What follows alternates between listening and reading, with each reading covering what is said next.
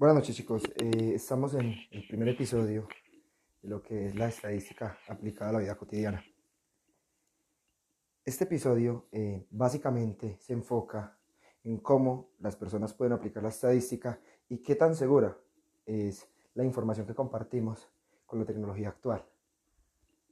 En el día a día nosotros podemos, eh, digamos, ejemplificar la estadística en procesos rutinarios que no tenemos en cuenta o ejecutamos de forma involuntaria. Con tan solo tomar una decisión, estamos llevando a cabo lo que es la estadística aplicada.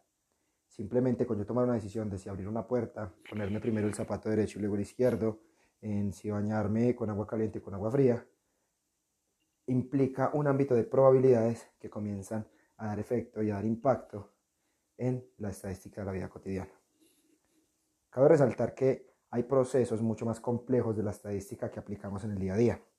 Por ejemplo, eh, en la materia que están cursando, se ven ejemplos de probabilidades en el día a día. Eh, la cara de la moneda, el ejercicio del dado. Son ejemplos muy básicos que nos dan la muestra del gran campo que tiene la estadística aplicada. Ahora bien, por ejemplo, los contadores. ¿Cómo pueden utilizar ellos la estadística? Es algo muy sencillo simplemente para hacer un informe de costos. Se debe aplicar una probabilidad de qué insumos va a comprar la compañía, qué insumos tienen, la posibilidad o la probabilidad de cuántos insumos van a gastar en determinado proceso de producción. Habla de la estadística. Es un tema importante y crucial a tener en cuenta al momento de desarrollar todo un proceso contable.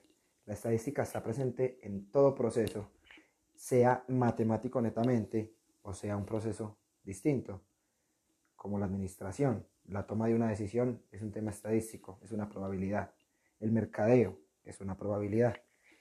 Tomo una base de datos general y saco publicidad para determinar qué tan factible es poder desarrollar eh, dicho producto, dicho mercado y poder, digamos, tener una inferencia en la cantidad de espectadores que voy a tener en ese producto.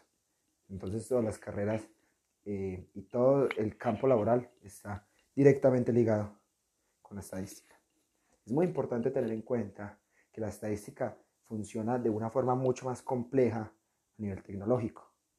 Es decir, todo lo que son los equipos celulares, computadores, cualquier aparato tecnológico en este momento funciona con estadística. Ahora, la pregunta que nos queríamos hacer el día de hoy era, ¿qué tan segura está la información que yo tengo? Desde que se inventó la tecnología, mi información no es segura. Desde que están las transacciones virtuales, nunca está segura mi información. Desde que Mark Zuckerberg le dio por hacer la maravillosa creación de Facebook, mi información dejó de ser privada, mi información dejó de ser segura. En cualquier momento, cualquier persona del mundo tiene acceso a mis datos personales con solo buscarme en Facebook. Con solo buscarme en Facebook, las personas pueden identificar qué pasatiempos tengo, qué música me gusta, qué información económica puedo tener, qué activos puedo tener en mi terreno, en mi casa, quién es mi familia, quiénes son mis amigos. Entonces hablar en el siglo XXI de lo que es directamente seguridad de la información no puede existir. ¿Cómo me puedo proteger yo? Es una de las preguntas que todos deberíamos empezar a resolver. Incluso pasó algo muy gracioso en mi trabajo y es que a una persona le pagaron el 15 de febrero, el 16, su cuenta o su tarjeta no tenía fondos. Hicieron todo el retiro de su salario por Nequi. La persona estaba registrada en Nequi y le hicieron el descuento de su dinero. Y la persona fue a reclamar y en realidad no, no aplica el reclamo porque según la data virtual de Nequi, la persona validó todos los datos necesarios para confirmar la identidad.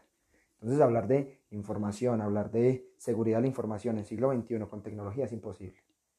Para yo proteger mis datos, tendría que evitar el uso de la tecnología y es algo imposible. Todos estamos ligados y atados a ella de una u otra forma. Otro ejemplo muy puntual de cómo se pueden vulnerar nuestros datos actuales es en los supermercados. Y también es un tema netamente ligado a la estadística. Porque lo que quieren las personas, lo que quieren las empresas es poder mapear el comprador compulsivo que tienen y por eso entregan las tarjetas de puntos, las tarjetas de redención de puntos. Yo voy a Mercaldas, me piden tarjeta de puntos, doy mi cédula y ahí tienen toda mi información. Tan solo con dar mi cédula tienen toda mi información, mi dirección, mi teléfono, mi correo, mi cuenta bancaria, todo.